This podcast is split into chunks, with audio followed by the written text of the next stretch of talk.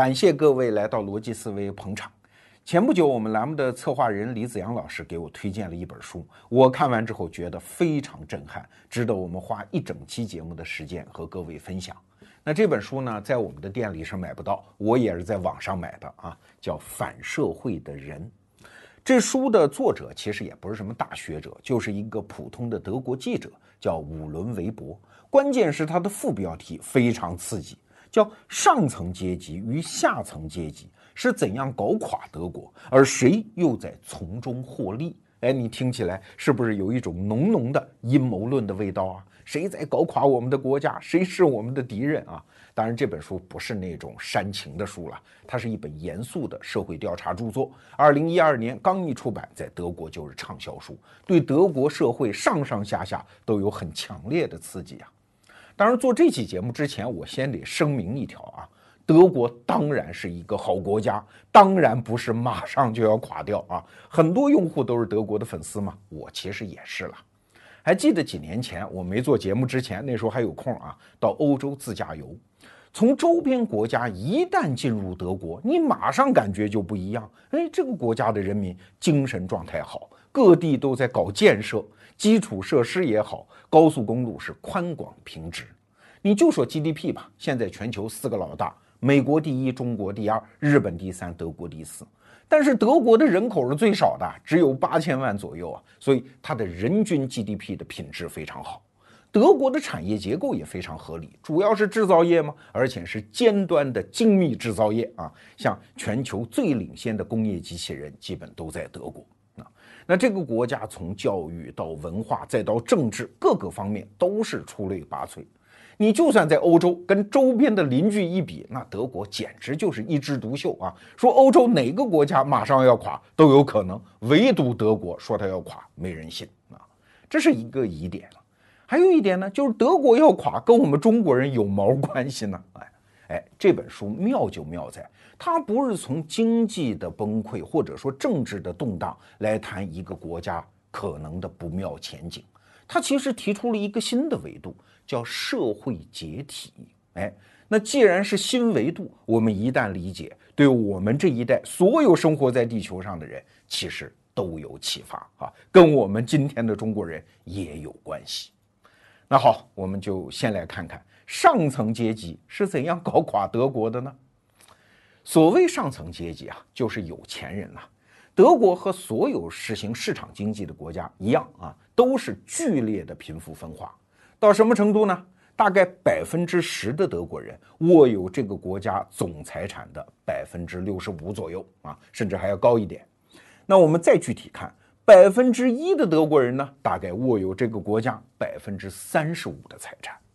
那千分之一的德国人呢，握有这个国家大概将近百分之二十五的财产。所以你看，越到那个山顶上，那些人就越加的富有。那这本书的作者还举了一个例子，我觉得挺形象的啊，就是你拿一张 A4 的复印纸，从底部往上，每隔一厘米就画一道杠，每一道杠代表财产大概五万欧元啊，从底下往上画，大概画到顶上的时候，代表一百五十万欧元，一百五十万欧元大概人民币一千万稍微多一点，哎，那百分之九十九的德国人他的财产。都可以用一张复印纸把它给涵盖了，那还剩下百分之一，他们在哪儿呢？你就出了 A4 复印纸继续画嘛。那德国最有钱的人在哪儿呢？大概出了这张 A4 复印纸，大概三点五公里的地方，哎，就是百分之九十九一张纸就已经涵盖了。而最前端的人，你可能要带望远镜才能看得到啊，这就是它的贫富分化的状态啊。其实全世界各国几乎也都差不多啊。我们中国，你真要这么画，可能也是这样一个效果。但是问题是啊，德国的富人和其他的富人不一样，他们非常之低调。这按我们中国人来说，这是优秀的品质啊！就是我吃肉就不吧唧嘴了嘛，对吧？我有财产，我不让穷人眼红嘛。哎，你虽然在路上是冻死骨，但是我朱门的酒肉秀就不让你闻见或者是听见了吗？这不是优秀的品质吗？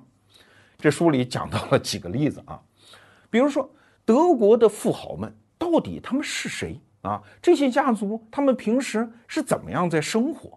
他们的言论是怎样？他们对社会公共事件的观点是怎样？别说媒体不知道，连政府都不掌握。他们到底有多少钱？连国家的税务部门也不知道。哎，这个好像在全世界的发达国家是很罕见的啊。有一次，一个德国媒体还试着正办了两下，安排了一个叫“德国富豪”的排行榜，然后就给登出来了。就是我们猜的嘛，你们就是这么个状况。结果好多富豪把这个媒体给告了，谁让你说我有钱了啊？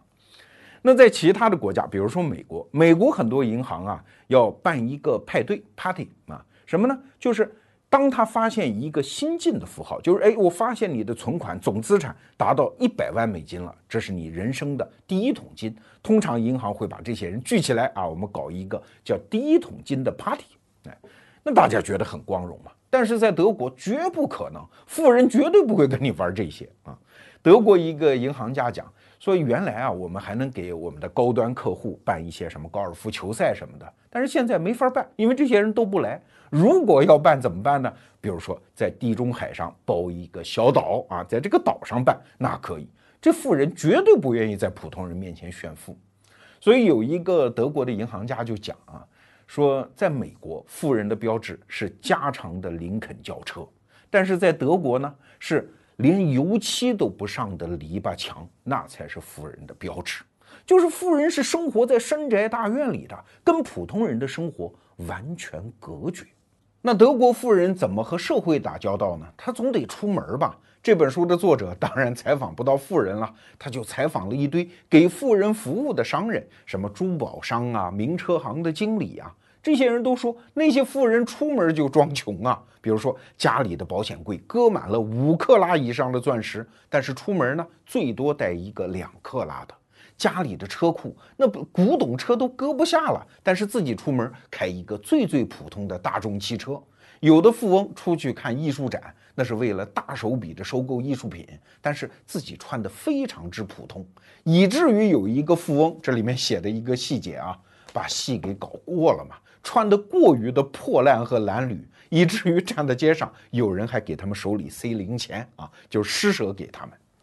你可能觉得很奇怪，这不符合我们对于富人的看法啊。自古至今，富人的生活方式最重要的一环就是炫富嘛。那些名车、豪宅、游艇，还有剧院的二楼包厢，那是干嘛的？那就是给我们穷人看的呀，那是要碾压我们的呀。那为什么会出现奢侈品？奢侈品的品质确实是比一般的消费品要高啊，但是它最重要的社会功能是把富人和穷人区分开来，而且更重要的是呢，要让穷人认得哦，这个东西和我们不一样啊。你比如说包包啊，你要是在北京的街上挎一个 LV 的包包啊，你是中产阶级，你买得起；你如果挎一个爱马仕的 Birkin 包啊，那基本上是十万人民币以上啊。那大家知道哦，你是一个富翁，哎，它有这样的一个识别的功能。很多年前啊，我看过一篇文章，是分析日本的那些女孩为什么疯狂的去追逐奢侈品的包包，甚至为了买一款很贵的包，自己去援交。什么叫援交？你自个儿百度去啊，这么脏的事儿，我是不好意思说啊。那这篇文章呢，就分析是因为日本社会结构的变化。原来每一个人都生活在熟人社会嘛，那你想一个女孩就无非是家庭或者是熟人的社群，她是刷不到存在感的。但是随着大城市化的来临，就出现了一个新的场景，我们可以在大量的陌生人面前刷到存在感吗？而一个女孩身上最重要的配饰，可不就是这包包吗？所以他们就疯狂的追逐。日本一度啊，可是全球奢侈品最大的销售地。那前些年中国的情况也一样，很多新富阶层为什么那样疯狂的追逐奢侈品啊？就是这个原因，他要碾压其他穷人嘛。那你说这是好事儿还是坏事儿呢？过去我们都认为这是坏事儿啊。那你看中国文化当中有两个成语，第一个叫衣锦夜行，第二个叫沐猴而冠，意思都是同样的啊，说这个人太虚荣。这两个成语都出自于同一个故事，就是西楚霸王项羽。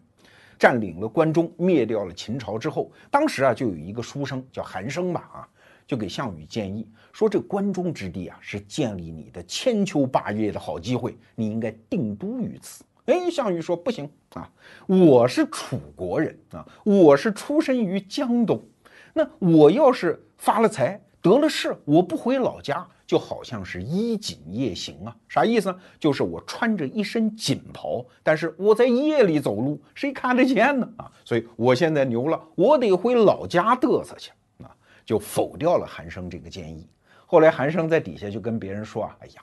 我都听说这楚国人经常把一个猴洗得干干净净的，穿上衣冠啊，这就是嘲笑项羽是楚国人吗？说你太虚荣啊，跟猴一样戴上衣冠，以为自己是个人了。项羽后来听说了，气得要死，把韩生抓起来给烹了，就是拿开水给煮了。那在这个故事当中，我们至少可以听到两个词儿，第一是虚荣，第二个是残暴。但其实我们还可以听得出第三个词儿，叫在乎啊。就是项羽，甭管你多么的位高权重，混得多好，你都要在乎江东父老对你的看法，你还得在乎那个底层的韩生对你的说三道四，所以你才会气成那样吗？哎，我们再对照今天的德国富人，其实就是不在乎啊。那不在乎看起来是一种美德，但是如果从整个社会来看，哎，这本书就提出了一个词儿，叫社会解体。德国的富人其实生活在一个平行社会中。啥叫平行啊？就是永不相交嘛。你们过你们的，我过我的，我犯不上在你们面前炫富，我也犯不上得罪你们啊。大家彼此安好。那为什么会形成这样的局面呢？哎，这就跟现代社会的经济演进有关了。你比如说中国的富人啊，马云再有钱，再是中国首富，你那个钱是怎么来的？是我们老百姓在淘宝上、天猫上一笔一笔的买出来的，所以本质上我们仍然是一个利益共同体。比如说，你们要办双十一，你是不是要马云出来站台啊，来呼吁点什么呀，发表点什么演讲啊？你上面要搞好政府关系，下面要搞好对我们这些老百姓的品牌建设。所以，我们本质上仍然生活在一个共同体里面。但是在德国经济已经出现了一次变形。上层的富有阶层的财富和老百姓已经没有什么关系了，他为什么要跟你生活在一个共同体里呢？哎，这就是经济的充分金融化带来的结果。在德国今天啊，有两个词儿已经分开了，一个叫富人，一个叫高收入阶层。哎，你听起来这好像不是一回事儿吗？不是一回事儿。什么叫收入啊？是你要付出劳动，然后才有收入啊。那可能有的人干一个小时挣二十，有的人干一个小时挣二十万，这好像区别很大，但是本质上是一样哦。你都要付出一定的劳动时间。那真正的富人怎么挣钱呢？我们不能说人不劳动，因为投资啊、理财啊也算是劳动吧。富人挣钱的本质是靠钱来生钱，而不是靠出卖自己的劳动时间来挣钱。我们举个例子啊，比如说德国很著名的宝马公司，他们的 CEO 年薪当然很高，但是获得这个年薪的前提是你真得花时间去经营公司啊，而且这年薪能高到哪儿去？你跟你身后的股东每年获得的收入怎么比呀？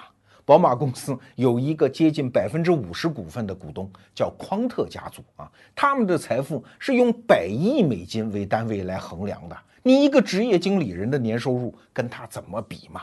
所以德国富人圈子里百分之九十五都是挣这种拿钱来生钱的钱啊，只有百分之五才是所谓的高收入阶层，什么德意志银行的总经理呀，宝马公司的 CEO 啊，这一帮人在富人圈子里算是边缘阶层。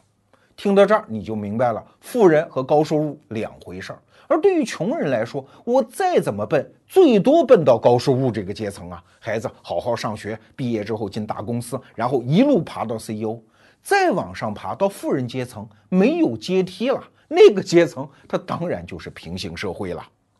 那你可能会问，大钱、大资本玩金融运作，那是一个什么样的体验呢？我也不懂啊，但是我至少可以看到两条。第一条啊。当财富聚集到那么大的时候，跟实体经济你不能说没关系，但是确实不是一个维度的关系。前不久我就听一个搞保险的大老板讲了这么一番话啊，说保险资金从来都是把民间的钱聚集成一个巨大的资金，那个钱大到什么程度？他说我投资五十个亿去干一件事儿，我眼都不带眨的。那这种大钱理论上就可以投资那些肯定会赚钱的项目。你说市场经济有肯定会赚钱的机会，难道没有风险吗？哎，大钱的本质就是可以对冲风险吗？比如说现在的中国啊，就有至少两个机会肯定能赚钱。第一是艺术品啊，因为中国人越来越有钱嘛，盛世新收藏。你要是有一笔大钱，可以把现在头部的优秀的艺术品全部买断，几十年之后肯定是翻番再翻番啊。再比如说，中国现在正在进入老龄化，我们这波人三十年之后没准都要住养老院的，所以你现在踏踏实实的做一个养老院品牌。赔钱啊，赔上个十年二十年，二十年之后是肯定挣钱，但是这都是大资本的机会啊！你现在一笔小钱啊，你明知道梵高的画十年之后涨一百倍，你现在连一张也买不起啊啊！你明知道二十年之后养老院会挣钱，你等不及嘛？所以这都是大资本的机会。面对这样的资本，你咋博弈啊？你就相当于进了一个赌场。对面一个大胖子坐那儿，无穷无尽的钱，而且有着坚强的意志，坚决不下牌桌，你怎么能赌得赢嘛？这是大资本的第一个特点啊。第二个特点，现在的大资本都是全球流动的，它不会留在任何一个国家，因为资本的本性是逐利的嘛，哪儿能挣钱我就去哪儿。前不久我就听到一个企业家讲。说我们这一代人呢，前半辈子以为所谓的全球化就是把中国的产品卖到全世界，现在已经实现了啊。后半辈子才知道，哦，原来全球化是把我们手里掌握的资本进行全球配置。哎，所以你看，这笔钱一旦在国外买了资产，它还是中国的钱吗？这事儿就不好说了。说到这儿，你就应该明白了，德国的那些富人为什么跟本土的文化已经没有认同感了？因为他追逐资本的盈利和增值，他天天坐着飞机全球去寻找机会，他跟本土的文化、实体的经济就没有关系了嘛？所以他们自然就脱离了，像水蒸气一样飘散在空中啊。那你说这有什么后果呢？没啥后果啊，就这么几条。第一，他们对社会不再认同啊，他们也不会再用税收来反哺这个国家的经济。哎，那你说收税怎么不可以强行的收呢？对，资产性收税，这是全球的大难题。如果你感兴趣，可以翻一下《逻辑思维》第一季有一期节目啊，我就判断房产税在中国根本就收不上来，至少眼下收不上来。房产税是最好收的资产税啊，都不可能啊！为啥？那期节目已经说得很清楚了。如果是股票啊或者金融性资产，你想对它征税，那是难上加难啊！因为它就是水蒸气嘛，你用堤坝是拦不住的；它是水嘛，你用竹篮是打不上来的啊！这个道理我只能讲到这儿了。好，那第三个后果呢，就是富人们不去承担社会的政治责任。原来啊，富人和我们是一个共同体的时候，哎，他还要获取政治地位啊，他还要带领军队去获得荣誉啊，去获得对这个社会的控制权。现在这些富人说。我为什么要参与你们的政治博弈？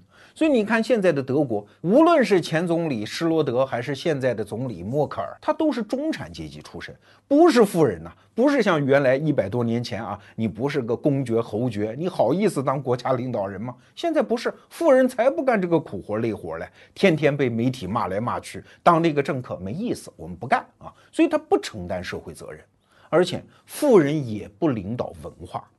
我们看过去几百年来，文化的生成往往是由富人来引导的。他们喜欢什么，渐渐的就成为全社会的风尚，对吧？慈禧太后要是喜欢皮黄戏，就是今天的京戏啊，京戏就会变成高雅艺术啊，上层阶级接受，然后下层阶级跟着。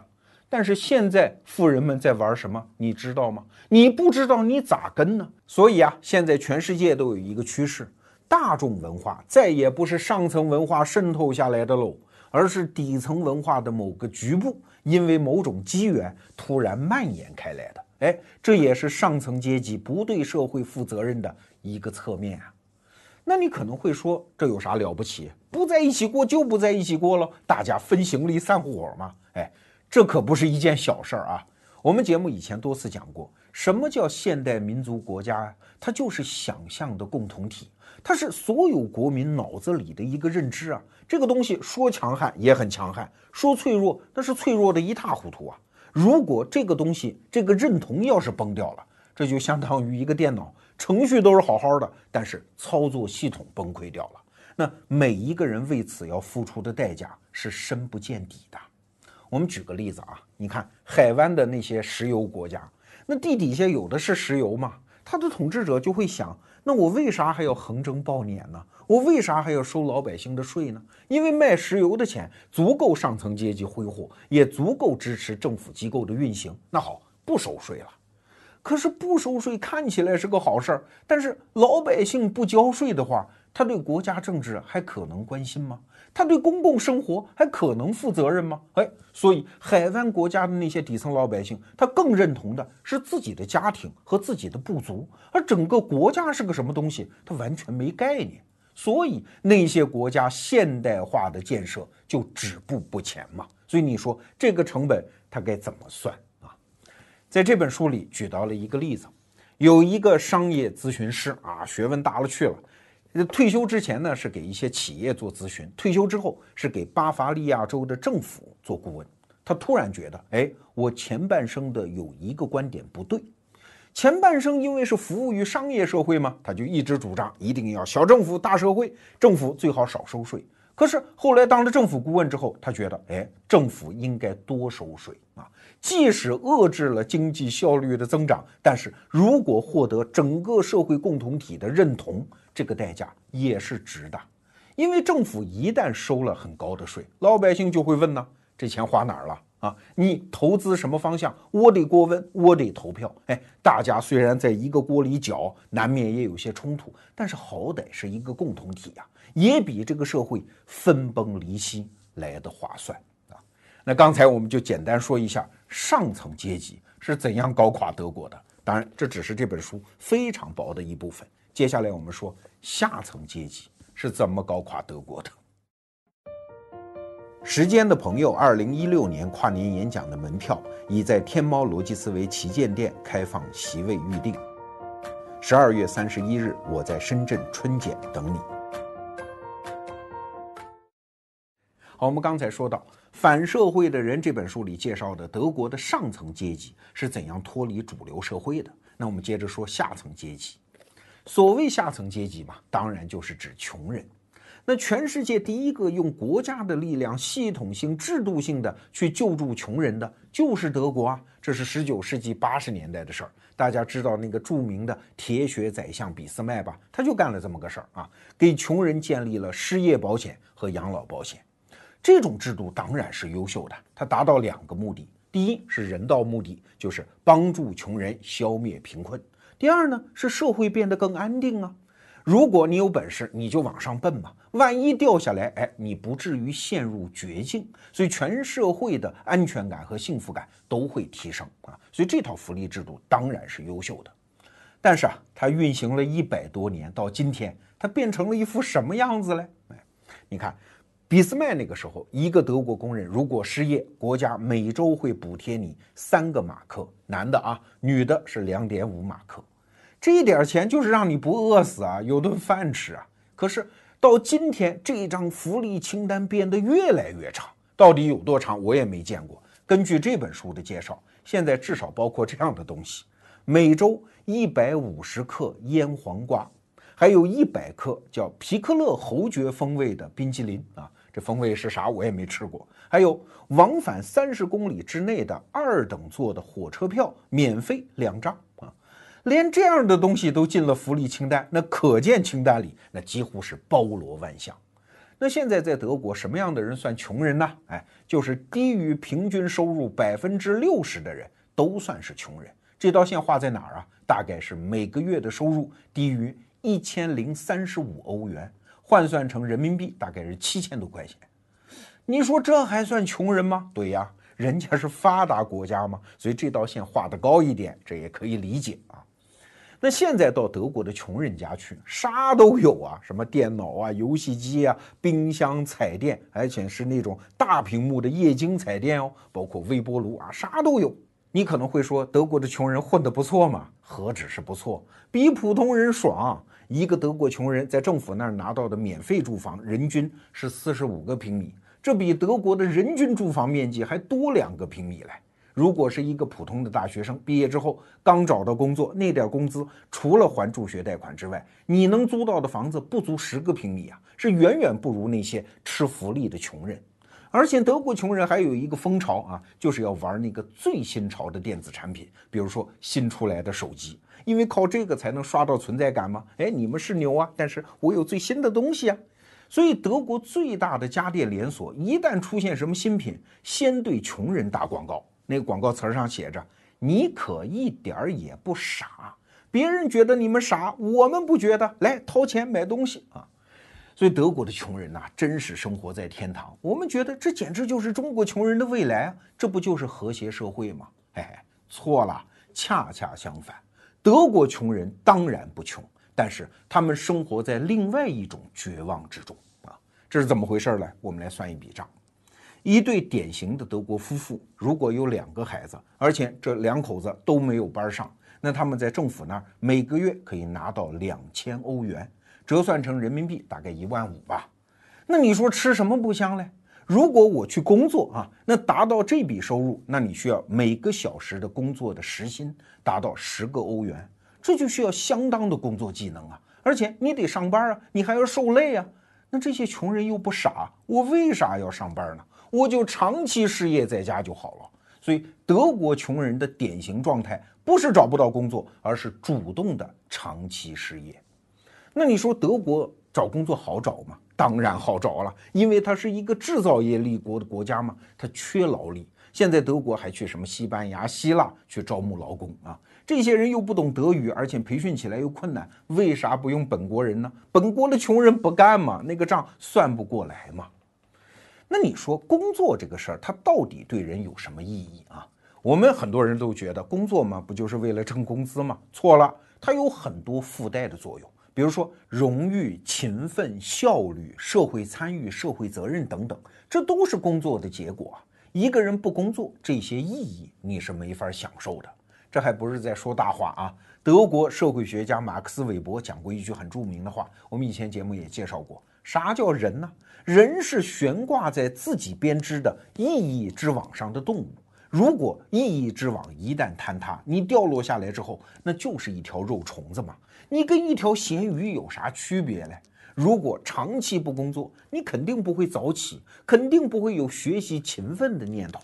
你也不会和他人善意的协作，你甚至连守时都做不到啊！所以德国的穷人虽然不穷，但是他们的生活仍然是暗无天日！按照这本书的介绍，有一些后果，那也是触目惊心。首先啊，这些穷人完全丧失了自制的能力，就是自我约束啊，这是人向上奋斗的第一个条件。比如说，德国的穷人健康状况特别差，主要是糖尿病高发。这很好理解啊，天天躺在沙发上看电视，大罐大罐的喝高糖的饮料，而且绝不去锻炼，他不得高糖尿病是个鬼嘞啊！你看，过去的穷人健康状况差，往往是承担了高强度的体力劳动，而现在的穷人呢，是因为懒惰和放纵。放纵这个事儿一旦开始啊，那是回不了头的。这书里介绍了一个例子。德国有一条河，正好穿过穷人区。那河里面呢，活跃着一支皮划艇俱乐部啊。那主要的参与者都是中产阶级家庭的孩子。那你说这个会员他怎么不招一些穷人孩子呢？是因为穷人付不起会费吗？哎，真就不是。这个皮划艇俱乐部甚至愿意补贴穷人，你们送孩子来，但是不行嘛。首先他们不守时，这皮划艇项目有的是双人，甚至是四人啊。你不来，那其他人就在岸上干等着。而且他需要一个参与这个项目的人是全神贯注的去听指令。如果指令不听，你随时可能翻船，甚至造成人员的伤亡啊！那穷人孩子就是做不到这种自制吗？还有德国很多家庭的孩子是要参加乐队的，但练过乐器的人都知道，这需要孩子有多强的自制力。而那些穷人孩子，他不是买不起乐器哦，也不是交不起学费哦，是没有这种自制力，任何乐器也练不好嘛。还有德国的基层宗教组织会组织孩子到教堂当唱诗班，而穷人孩子也不参与啊。按说这不花钱吧？哎，他没有自制力，连基本的守时都做不到，他当然不参与了。那为什么会这样呢？哎，德国穷人孩子他的家庭不正常。主要的都是单亲家庭。哎，为啥呢？这本书里介绍啊，一男一女两个穷人在一起睡觉，只要这个女的敢说，哎，我怀孕了，这男的收拾行李就走啊。而且大家也不觉得，哎，这好像不负责任呢，是一种败德的行为，大家觉得很正常，因为心知肚明嘛，政府马上就会接管这个孩子啊。那政府发的钱比这个男人对他负责还好嘞，我凭什么要求着你留下来呢？所以大量的孩子都在这样的家庭长大，他们当然就不知道什么叫男女的正常关系，什么叫爱啊？他们可能知道什么叫性爱，但是什么是共同承担家庭责任，他们完全没概念。这个单亲母亲的妈妈可能也很年轻啊，经常带着外面的男朋友就在家里做爱，往往是开着门啊，孩子就在门口的客厅看电视啊，从小就看大量的色情片。那你说这样的孩子，他怎么能知道一个正常家庭是怎么构建的？我们说中国的孩子叫穷人的孩子早当家，但是他有一个前提啊，就是你的父母给他做出了榜样。我小时候在农村看过这样的家庭啊，孩子放学之后，一个小方桌在那做作业，母亲在旁边是缝缝补补，父亲在旁边打草鞋啊、打草绳啊，挣一点小零花。这样的孩子长大了才会早当家嘛。再比如说，我小时候虽然我家在城市，没有那么穷，但那个时代大家都是精打细算嘛，所以我放学回家做作业的时候，一句半句的总能听到父母的对话。他们这个月挣了多少钱，发了多少奖金，多少钱买菜，多少钱储蓄，多少钱交房租水电，多少钱孝敬双方父母。我从小耳濡目染，这就会培养起起码的家庭责任感。而德国穷人的孩子完全没有这个机会。那在这本书里，我还看到一个更加残酷的逻辑，就是德国经济一旦好转，经济向上走，穷人街区的状况会越差。哎，这是为啥呢？你想啊，穷人区到处是垃圾，人尿啊、狗屎啊、破旧的啤酒瓶啊，不是因为穷啊，是因为大家懒嘛，没人愿意收拾，这样的环境恶劣到了极点。那一旦经济好转，那些暂时啊因为经济不行找不到工作的人就有工作了。一旦能挣到钱，他们干的第一件事儿就是来一辆卡车搬家呀，彻底要离开这个地方啊。而这些人呢，他是有上进心的，他们是街区当中的瑰宝啊，他们是耐心的足球教练，是邻里当中的热心人，是大家闹矛盾可以去评理的人啊。但是他们一旦走，这个社区连一个正经人都没有了，所以街区的状况会进一步的恶化。我在美国看过一些社区啊，好的社区是什么样？是大家都为这个社区尽力。比如说周末的时候会组织孩子来一场足球赛啊，有能力指导的下场指导，没有能力的买水在旁边看衣服等等，这就是一个好社区的状态啊。而德国的穷人区经济越好，它就越烂，因为没有好人了嘛。那你说这样的状况能够改变吗？嘿嘿，这本书告诉我们一个答案，根本就改变不了，因为还有另外一种力量掺和了进来啊。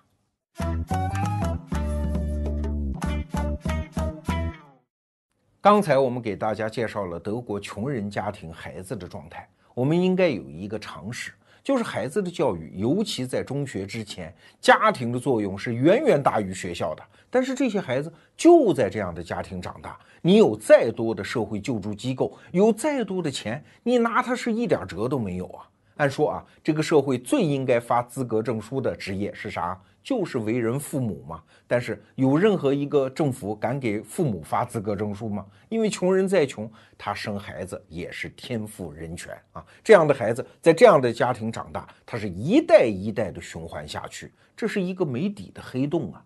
我们中国人讲两个字，一个是穷，一个是贫，但这两个字的含义不一样啊。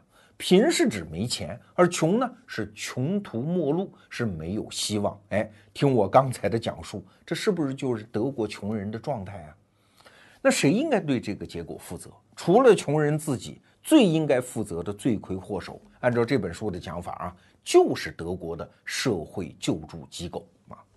那我问你一个问题：德国哪个产业是第一大产业啊？哎，答案是社会救助产业是第一大产业。一共是二百万就业人口啊，这可是超过了德国的汽车业、建筑业、钢铁业、能源业、采矿业和渔猎业，甚至把飞机业加起来也没有这么多就业人口啊。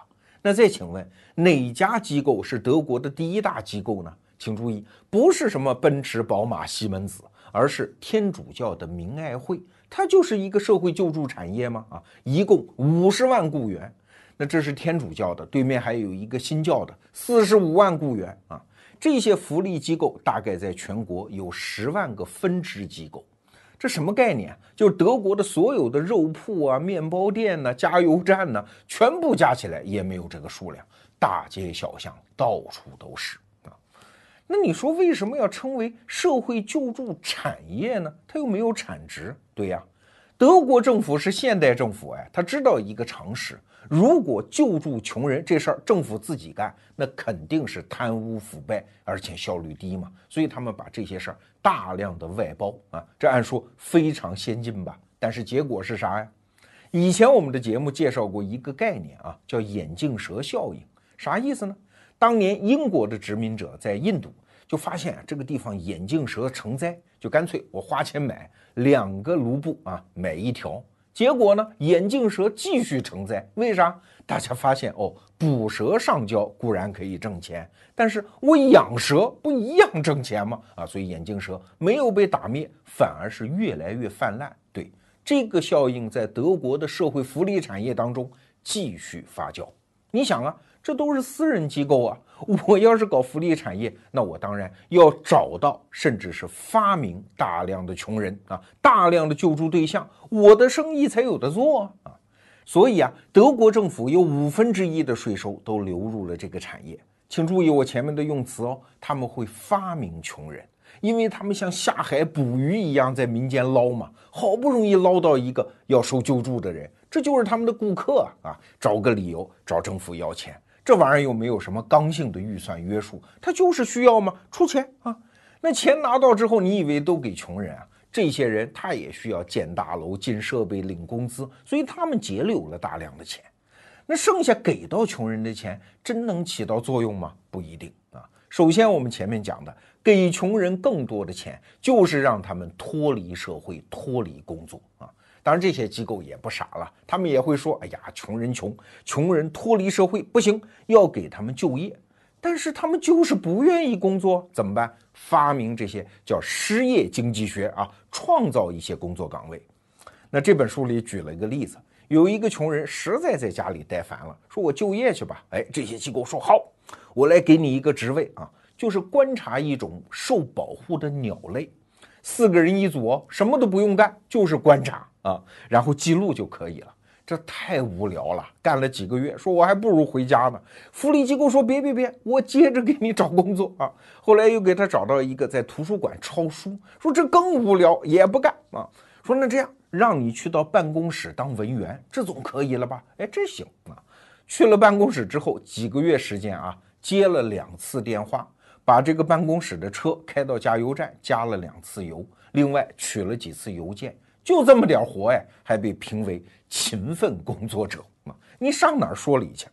再比如说，有一个救助机构把二十几个妇女攒起来，哎，说给你们创造一点就业啊，你们也不会别的，这样你们就去拆洗那些旧衣服啊。这些福利机构到处去收集那些别人捐赠的衣服，送到这儿来，你们拆洗分类，然后整理好。这些衣服在德国那样的国家，谁要啊？没人要，那怎么办呢？哎，下一波车又来了，又送来脏衣服，把整理好的收走，收走干嘛呀？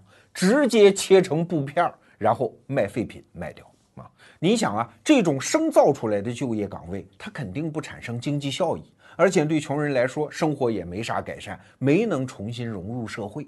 当然，这一点也就是多花点冤枉钱而已了。但是更重要的是，福利机构有的时候还造孽嘞。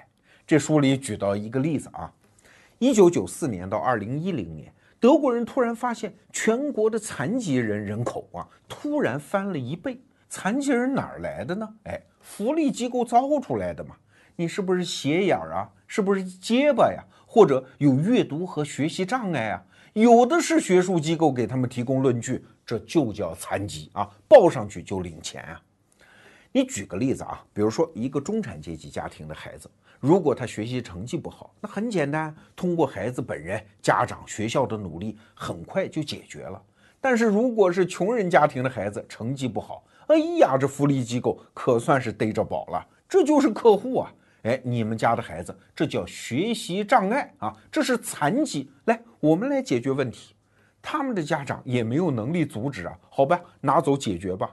背着这样的孩子，那你是残疾，就不要上正常学校了，去那个特殊学校嘛。天天跟孩子讲，哎，你是残疾人啊，我们要来帮助你。你看这一招行不行？那一招行不行？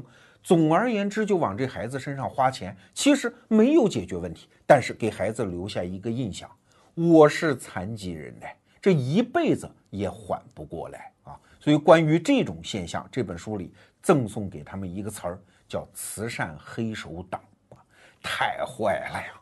但是没办法，这就是经济规律啊！这都是一帮聪明人围绕这帮可怜人来谋自己的利益，这是一个社会趋势。那你说怎么办呢？能不能消除这个现象呢？很难很难。你算算看啊，二百万就业人口什么概念？上下游还有他们的家属，靠这笔钱生活的人，大概能占到德国人口的八分之一啊，一千万左右啊。那这是一个庞大的利益集团，这些人可不是穷人啊，他们都是精英，甚至是高收入阶层。